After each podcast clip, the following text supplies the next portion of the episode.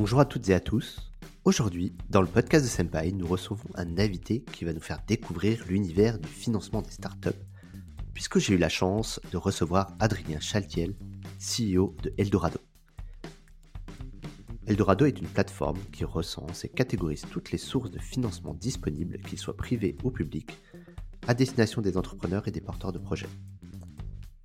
L'objectif est de leur permettre rapidement de connaître les financements accessibles et adaptés à leur business.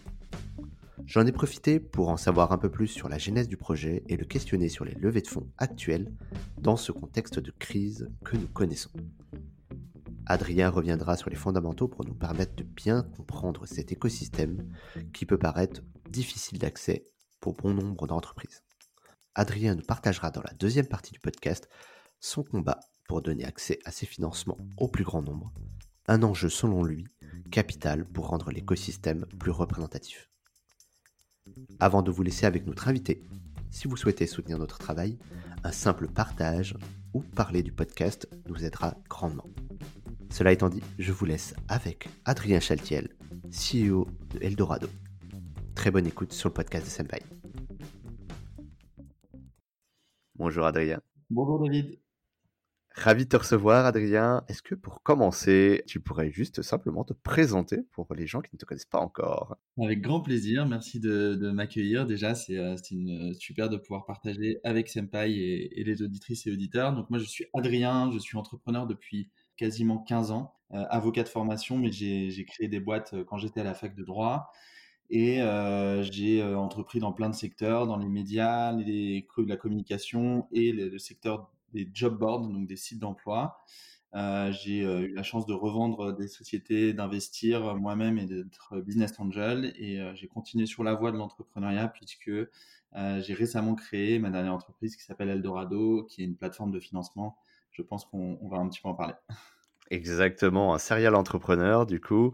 Alors parle-nous un petit peu d'Eldorado, donc ce mot qui vend du rêve et qui, qui promet de belles choses. Donc le sujet que nous on traite sur Senpai, c'est bien entendu les logiciels en SaaS, les services en SaaS. Et euh, je dis souvent que le, SaaS explose en ce moment. En tout cas, je pense que tu, tu confirmeras ce que je dis. Et euh, bah, justement, toi, tu es le reflet de ce que euh, de cette euh, de, de, cette idée-là, puisque aujourd'hui, tu proposes une plateforme en SaaS sur un sujet qui est hyper important et qui est au cœur même de l'écosystème, c'est les levées de fonds.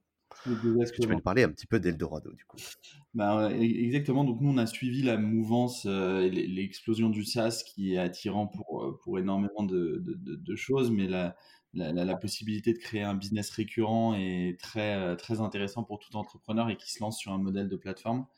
Euh, nous, on est arrivé en fait avec mes, mes cofondateurs, on a créé un annuaire qui est l'annuaire de la French Tech qui s'appelle Les Pépites Tech, euh, qui est un annuaire gratuit. Et on a fait ça en side project. Et puis on a vu par notre expérience et par cette plateforme, par cet annuaire, que la principale des problématiques des entrepreneurs reste le financement, quel que soit le stade ou les, euh, le moment de développement ou le tour de table souhaité, etc. Et quel que soit le financement souhaité, parce que ça peut être bancaire, euh, financement public ou levée de fonds. Mmh et euh, tous veulent des intros avec des business angels, des fonds, etc. Toutes, et, tous les entrepreneurs cherchent ça. Donc on, on avait ce constat et on voyait qu'il y avait vraiment une, sorte de cassure dans la chaîne de financement, notamment dans la connaissance du financement de l'innovation, au financement de l'entrepreneuriat, et euh, l'accès aux investisseurs qui est assez inégal. Donc, euh, on a voulu euh, solutionner ça, non pas en devenant leveur de fonds, qui sont des intermédiaires qui aident des, entrepreneurs à trouver des fonds, mais sur la logique de plateforme pour que dans notre ADN chez Eldorado, depuis le début et, jusqu'à encore aujourd'hui, l'ADN, c'est d'aider toutes et tous les entrepreneurs à trouver des financements, quelle que soit euh, leur origine, euh, taille de société, secteur d'activité. Donc, la logique agnostique et, exhaustive et de trouver de l'autre côté tous les types de financement. Donc, pareil, c'est bancaire, financement public, levée de fonds, etc.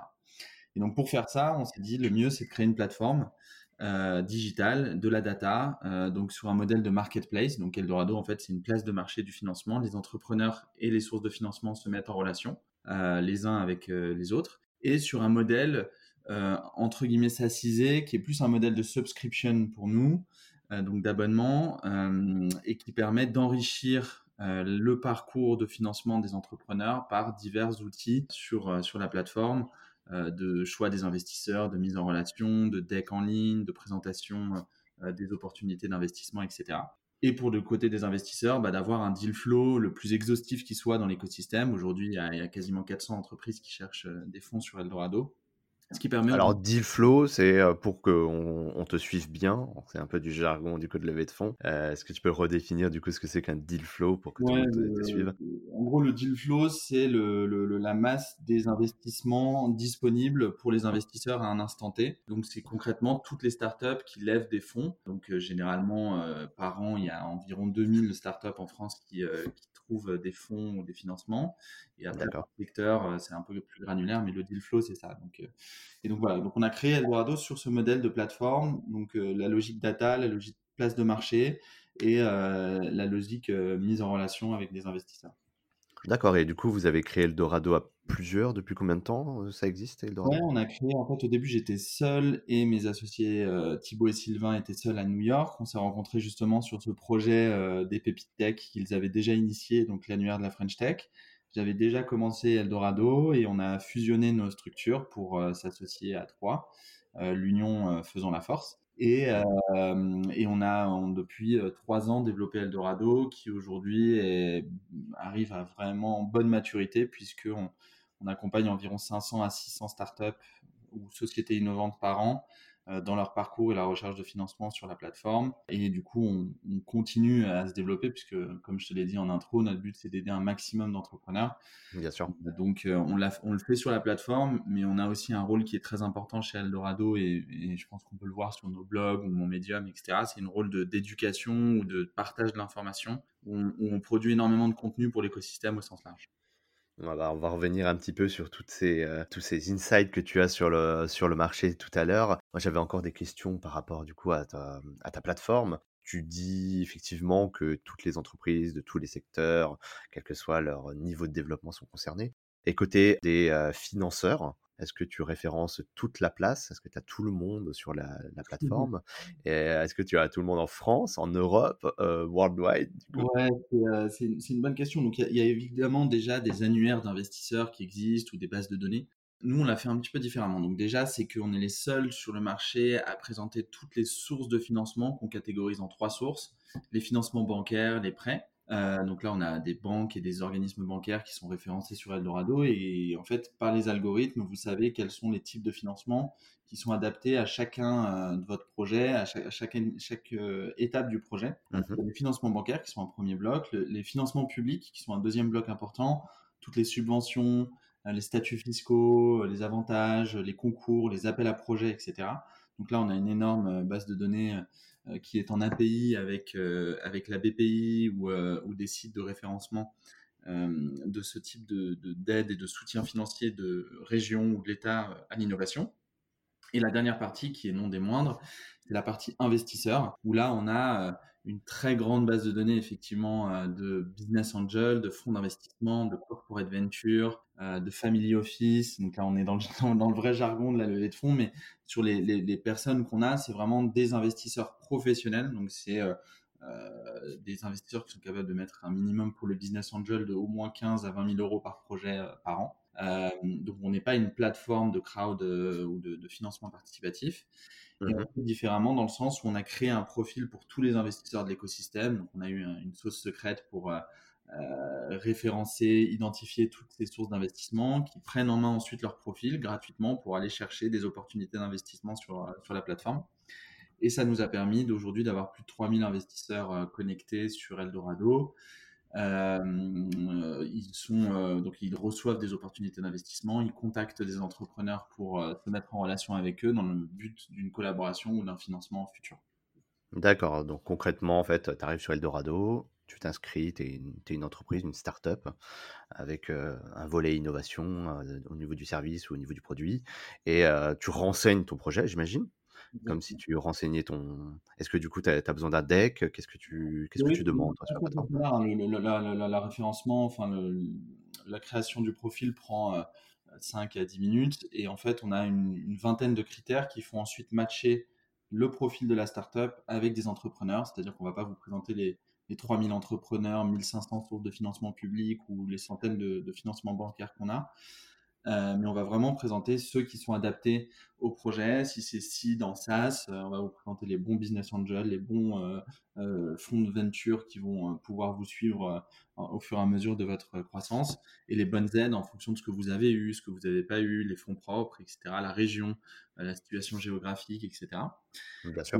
donc tous ces algorithmes font que ça, ça facilite l'identification, la connaissance du financement, l'accès et euh, en bout de la chaîne, ce qu'on veut, nous, c'est faciliter surtout l'obtention des financements pour favoriser un maximum de, création et de croissance d'entreprises en, France. Ok, super. Donc, du coup, à peu près 500 deals par an, tu dis, c'est ça que vous, euh, vous facilitez En fait, vous êtes facilitateur. Exactement 476 l'année dernière. Euh, D'accord. depuis le début de l'année, là, en 2020, on est à peu près sur les mêmes trends. On a euh, aider beaucoup d'entreprises à aussi euh, trouver des financements type euh, PGE, Covid money comme on dit.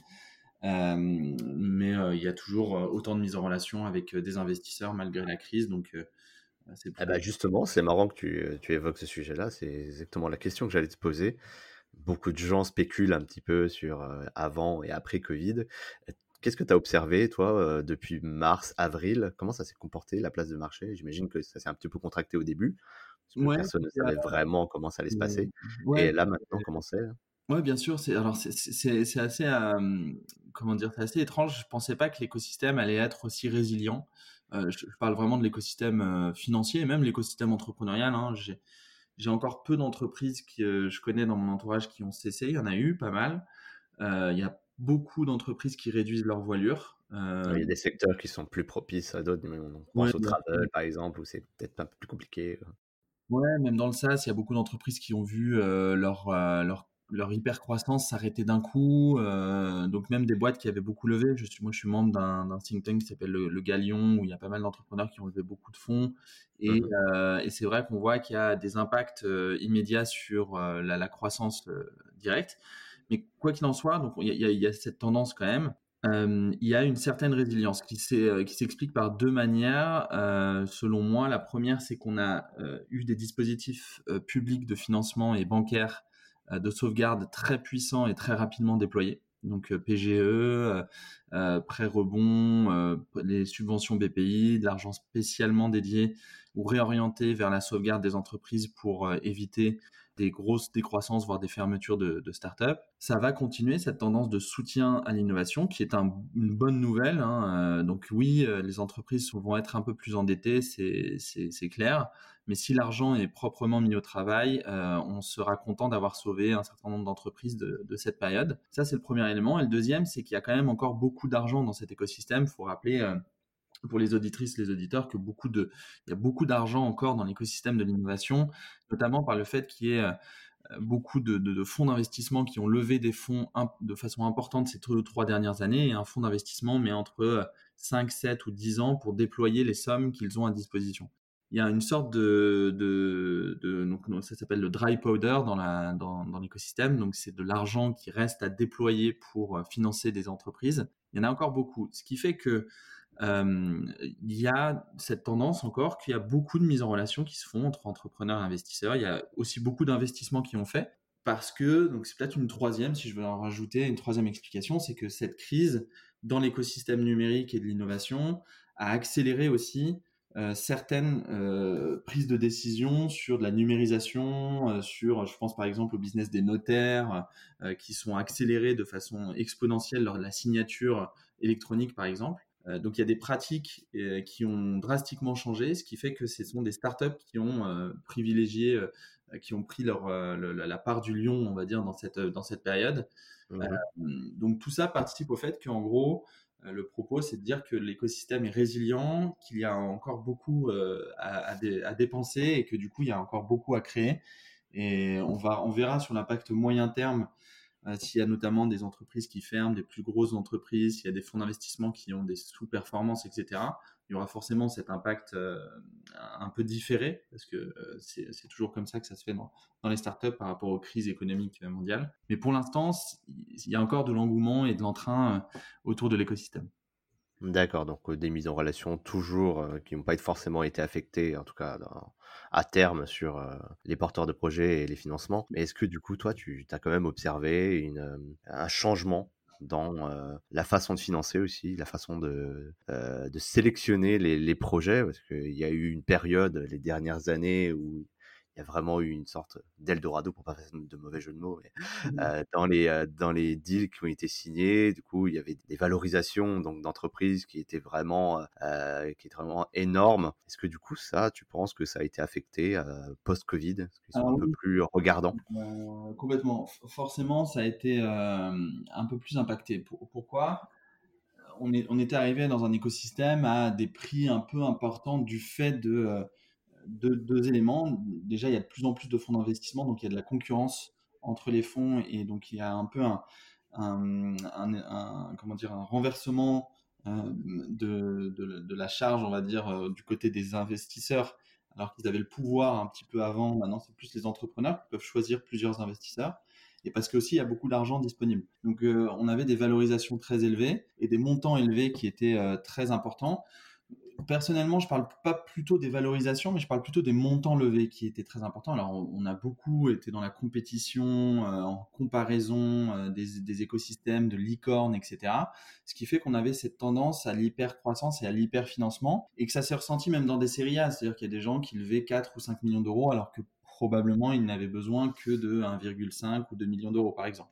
Donc, c'est pas mmh forcément même le problème des valorisations, c'est le problème, la problématique aussi de, du surfinancement. Mais euh, quoi qu'il en soit, aujourd'hui, ça change. Ça change comment? Euh, Les investisseurs reprennent un petit peu le pouvoir, puisque forcément, euh, après une crise comme celle-ci, il y a beaucoup plus d'incertitudes. Déjà que d'investir dans des startups et de l'innovation, c'est un certain lot d'incertitudes. Mais alors, avec ce qui s'est passé entre crise financière et économique, crise sanitaire et crise sociale, avec le confinement, etc., euh, il y, a énormément d'incertitudes, même encore aujourd'hui où on enregistre et le, podcast euh, va sortir, euh, tu me disais probablement à l'automne, au début de l'automne. On ne sait pas comment sera la situation en France aujourd'hui. Est-ce qu'il y aura un nouveau confinement? Est-ce que ça Donc cette incertitude, elle se voit forcément sur les, les, éléments de recherche dans un dossier.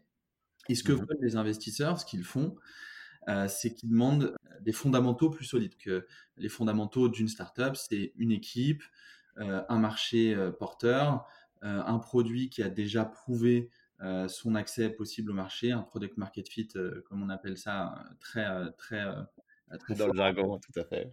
Exactement. Et donc tous ces éléments en fait seront les mêmes. Donc l'analyse des dossiers de startup sont les mêmes que par le passé mais tous les éléments sont regardés avec plus d'attention et euh, les, indicateurs de performance clés euh, vont euh, demander à être, plus forts qu'avant pour pouvoir passer du coup les, étapes d'un financement.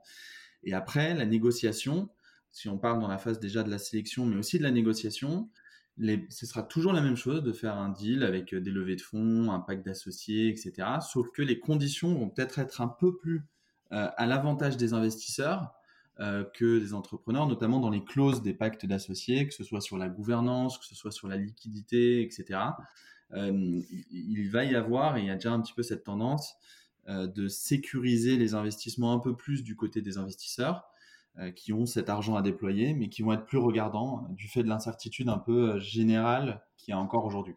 Bah, super intéressant, merci pour ce partage. En tout cas, je pense que tout le monde se pose un peu la question. On est tous un peu observateurs de comment ça, ça, évolue, ces, ces mécaniques-là. Et moi, j'avais envie de revenir. Moi, je donne juste un petit conseil pour, pour ce, sujet-là. De toute façon, lever des fonds, c'est compliqué. je trouver des financements, c'est difficile, c'est chronophage, il faut du réseau, etc. Ça l'est encore plus aujourd'hui mais ça ne veut pas dire qu'il n'y a, a plus rien. Il y, a, cette crainte un peu latente de dire ah là là, mais c'est impossible. Non, c'est pas impossible, c'est plus difficile qu'avant. Donc ça veut dire qu'il faut être encore plus performant, il faut être encore plus ingénieux, etc. Mais c'est pas impossible. Donc j'encourage les, entrepreneurs qui peuvent nous écouter à, s'accrocher, à surperformer et à continuer à se mettre en relation avec des investisseurs, que ce soit des business angels euh, dans, leur secteur, que ce soit des fonds d'investissement. Euh, là, on, on, parle de SaaS, donc euh, dans l'écosystème. Euh, ces investisseurs ont de l'argent, plus dur à déployer, il sera plus difficile d'accessible, d'être euh, à accéder, mais il faut, il faut C'est un peu le propos que je veux dire. Il faut, faut pas abandonner parce que c'est plus dur. Sinon, euh, ça sert à rien d'entreprendre quelque part. Oui, absolument. Et c'est ce que tu disais au tout début, c'est que l'argent est quand même là. C'est juste que la distribution est peut-être un peu plus regardante. En tout cas, le, prisme est un peu a évolué avec le Covid, mais en tout cas, il y a toujours des, euh, personnes, des sociétés qui vont investir dans les startups dans lesquelles ils croient. Exactement. Alors du coup, moi, ça me fait une petite passerelle très intéressante justement pour euh, rebondir sur ce, sujet-là. C'est aujourd'hui, tu vois, par, euh, dans le jargon, on va revenir peut-être un petit peu au basique parce qu'il y, a pas mal de start qui nous écoutent, euh, notamment des gens qui n'y connaissent rien. Moi, il y a encore quelques mois, je n'y connaissais rien à cet écosystème-là. Tu vois, j'aurais pas pu avoir une discussion de deux minutes avec toi. Mais en tout cas, du coup, peut-être revenir sur, tu sais, tu as évoqué des petits termes comme ça, le seed, le pré-seed, la série A. Comment ça fonctionne tout ça, du coup, quand tu es une entreprise Est-ce que tu Qu'est-ce que c'est qu'un précide, par exemple? Est-ce que tu peux revenir rapidement en quelques, quelques phrases pour définir ça? Ah, Avec plaisir. Donc, ça, c'est, issu des, États-Unis. Donc, c'est les, les, stades de, financement. on, catégorise les startups en fonction de leur stade de développement et donc, du coup, des financements adaptés à chaque stade de développement. donc, issu des États-Unis, c'est seed ou pré-seed, même. Enfin, on fait pré-seed, seed, série A, ensuite série B, série C, série D.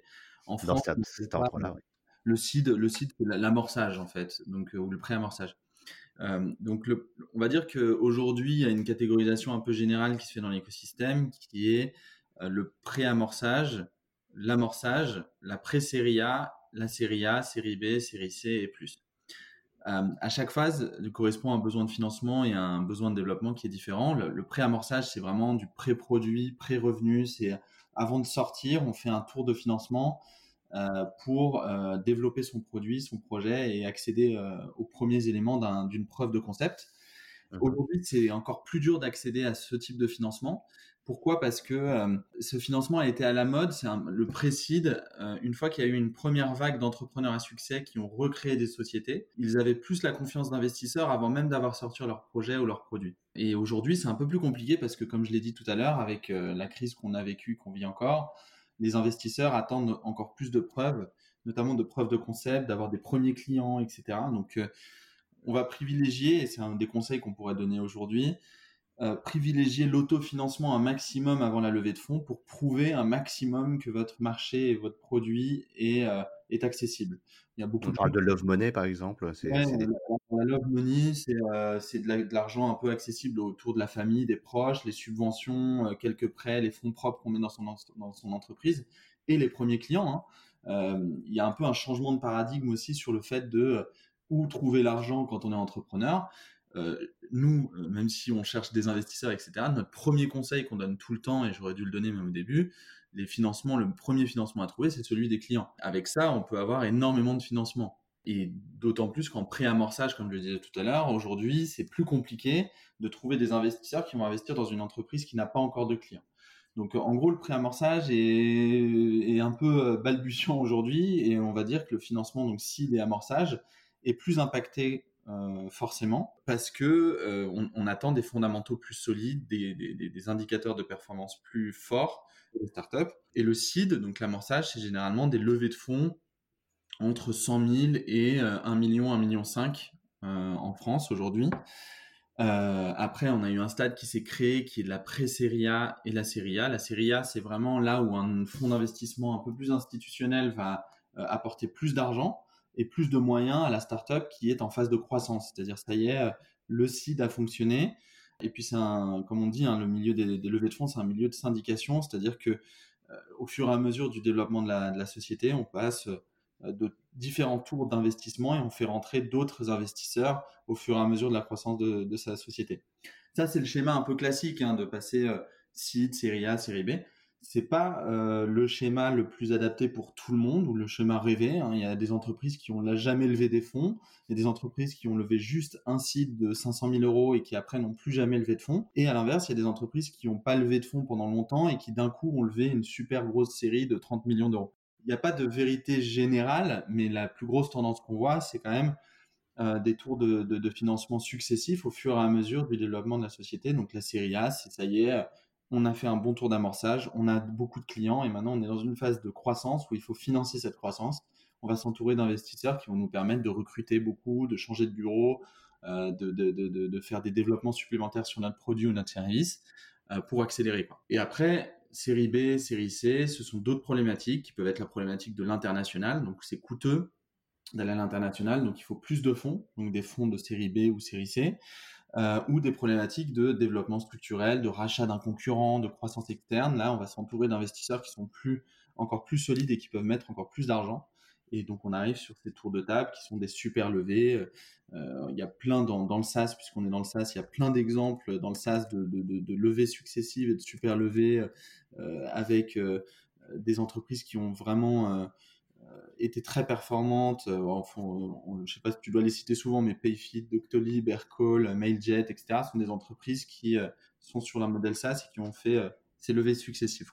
Absolument. Bah, merci pour ces précisions-là. Justement, hum, tu parles du milieu du SaaS, mais est-ce qu'il y a des, secteurs d'entreprises qui sont plus propices à s'élever justement? Le SaaS, on, sait bien que c'est un peu euh, la voie royale parce que la rentabilité, il y a une meilleure lecture sur la rentabilité d'une entreprise en SaaS, c'est beaucoup plus euh, on va dire, en termes de business. Mais voilà, du coup, est-ce que les autres en en pâtissent un peu euh? Il y a d'autres secteurs dans lesquels ça, ça, lève tout autant? Ouais, alors sur le SaaS, donc, par rapport à la crise du, Covid, hein, je pense que tu parles, c'est le secteur qui a été le plus résilient, le SaaS. Euh, bon, il, y a pas eu, y a eu pas mal de levées en premier semestre, euh, Lumaps, Front, euh, Hivebright, etc., qui sont des dizaines de startups du secteur qui ont levé des sommes importantes. Euh, et toujours pareil, l'e-commerce et la marketplace sont euh, des, des, des, écosystèmes qui sont très, euh, très résilients back market, mano mano, vestiaire collectif, tout ça au premier semestre, qui ont, qui ont été résilients, notamment par les pratiques des entreprises, des entreprises pour le secteur SaaS. Bah, de plus en plus, ils vont devoir dématérialiser un certain nombre de leurs services, euh, que ce soit les grandes, les middle, euh, les SME ou, ou les, euh, les, les, entreprises plus petites, ont besoin de s'entourer de ces services et de logiciels qui leur permettent de travailler à distance, de signer à distance, de contracter, euh, de, de, de, shipper, de faire du, de la supply chain à distance, etc. Et du coup, euh, il y a beaucoup de, de, software qui sont dans, sur un modèle SaaS qui va très bien à tout le monde, notamment sur le modèle sans engagement, euh, peut-être avec un setup fee, etc qui plaît toujours et donc qui est résilient pendant la crise. Donc c'est quand même la bonne nouvelle pour les gens qui nous écoutent. Si vous avez une idée de SaaS et qui génère pas mal de chiffre d'affaires, qui est résilient, que vous avez une bonne équipe et un gros marché, vous avez forte, euh, forte à, penser que vous allez intéresser. Donc, euh, donc ça, c'est le premier élément. Après, pour répondre à ta question, il y a, bon, a d'autres éléments qui ont été très porteurs, la fintech notamment, bah, pareil, hein, les banques en ligne, les services de paiement en ligne, il y a Conto, Lida, Lydia, etc., qui sont des boîtes un peu emblématiques de l'écosystème qui ont continué à bien se financer et donc qui ont tiré aussi beaucoup de jeunes entreprises à à être plus visibles, parce que les super levées sont, sont intéressantes pour les startups qui les vivent, mais c'est aussi parce qu'elles ont un effet d'appel sur un certain nombre de, startups dans leur écosystème ou dans leur modèle économique qui peuvent intéresser beaucoup euh, d'investisseurs derrière. Et puis les medtech qui ont très bien euh, performé. Euh, et puis on peut parler aussi des food tech, de l'énergie, du divertissement, loisirs. Tous ces, toutes ces verticales ont, bien performé. À l'inverse d'entreprises où les secteurs ont été beaucoup plus touchés que ce soit sur les services aux salariés, par exemple. Donc, euh, comme il n'y a plus de salariés au bureau, euh, il y a beaucoup de télétravail, etc. C'est très compliqué.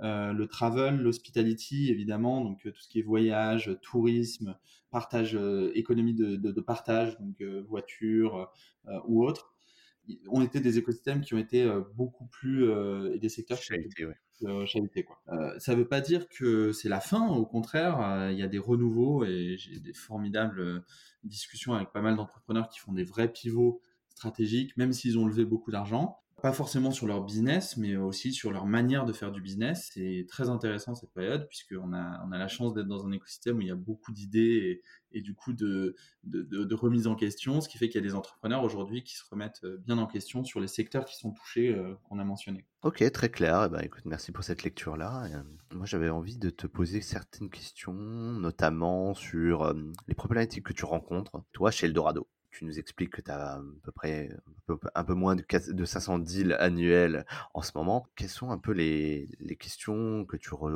tu, reçois tout le temps, tout le temps, les, le, on va dire les top 3, top 5 des questions que tu as toujours euh, sur la plateforme avec tes équipes que tu traites au quotidien?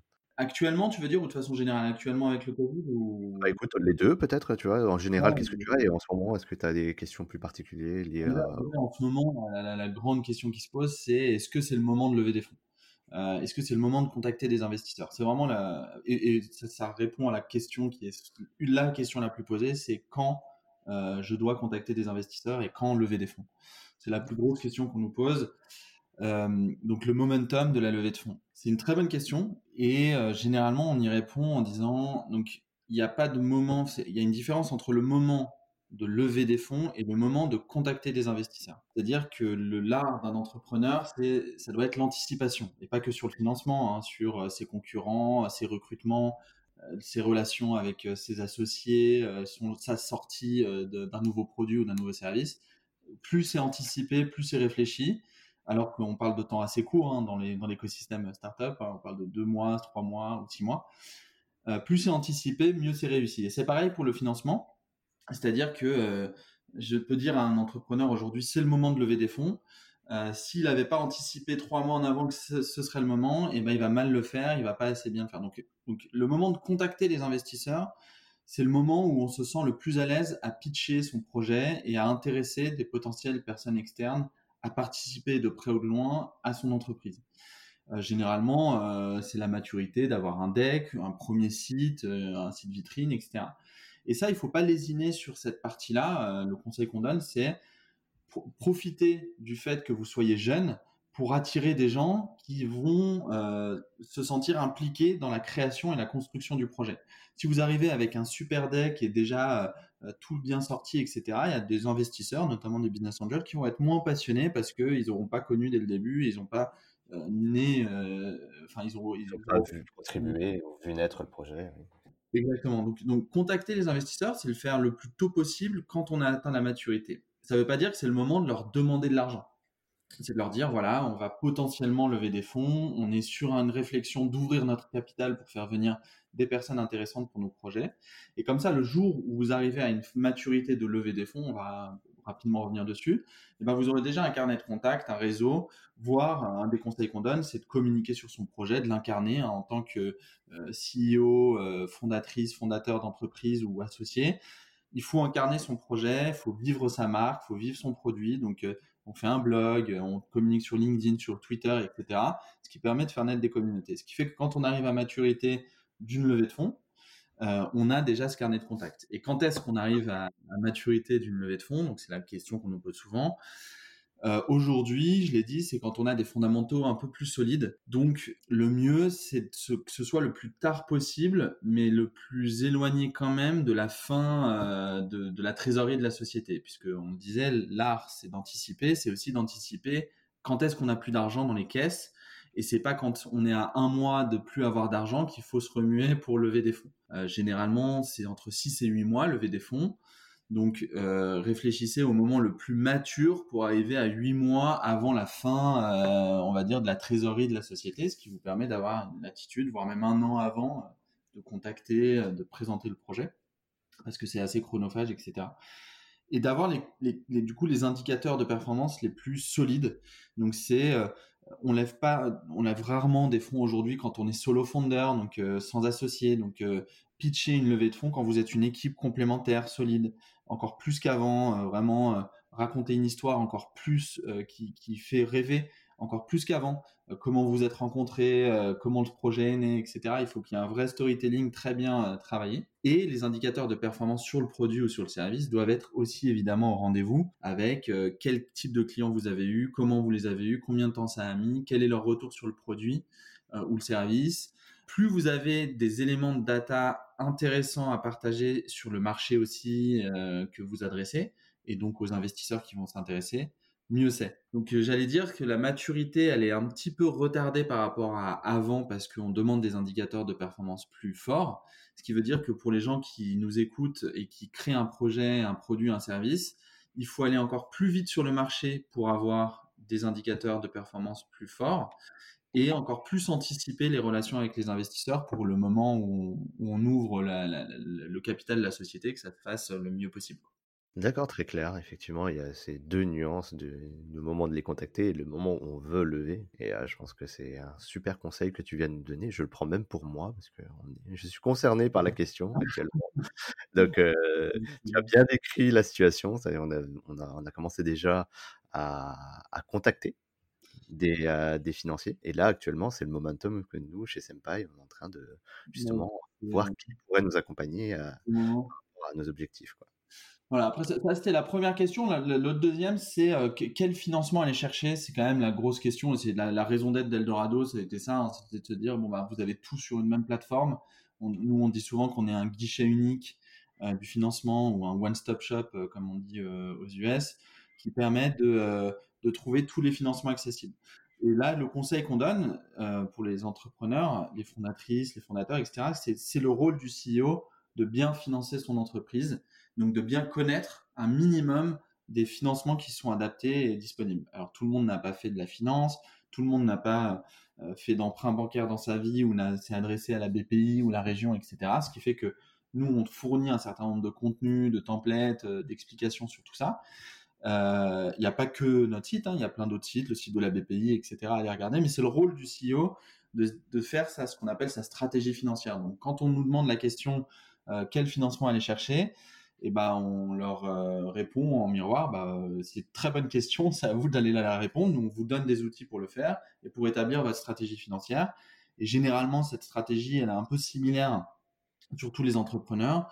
C'est de comprendre euh, qu'il faut commencer avec des fonds propres. Plus, les fonds propres sont solides, donc avec de la love money, avec un prêt d'honneur, avec de l'apport en capital, plus on peut aller chercher ce qu'on appelle un effet de levier. Donc c'est un financement complémentaire de la part des organismes euh, publics à l'innovation, donc euh, représentés grandement principalement par la BPI, qui est la Banque publique d'investissement, qui va venir euh, abonder le capital de la société de, subventions, parfois de petits dispositifs de prêt très avantageux à taux zéro avec des différés de remboursement, etc. Et ensuite, ce qui permet, ce qu'on, ça, répond aussi à la question qu'on disait au début, c'est quand on allait chercher les investisseurs, c'est plus on a de fonds propres et d'aide ou de financement bancaire, plus on, et plus on a de clients, plus on peut retarder le moment où on va aller contacter des investisseurs et donc avoir des, fondamentaux encore plus solides euh, sur la, sur la startup. Donc euh, la stratégie financière, cette question qu'on nous pose, eh ben, c'est vraiment une très bonne question. C'est la, on la répond sur Eldorado puisqu'on donne justement des parcours de financement type à tous les entrepreneurs euh, sur, sur la plateforme. Euh, c'est de les aider à bien identifier quel financement aller chercher à quel moment. Donc je dirais que ça c'était la deuxième grande question. Très clair, très clair. Je pense que beaucoup de gens se reconnaîtront là-dedans. Et euh, donc, le message est passé. Allez voir sur Eldorado. Il y a sans doute des choses intéressantes pour euh, tous les niveaux de maturité sur ce sujet. bah, du coup, super, Adrien. On a évoqué énormément de choses. Et moi, je voulais en fait euh, profiter que tu sois là aussi pour parler d'un autre combat que tu mènes dans l'écosystème. C'est celui de la diversité.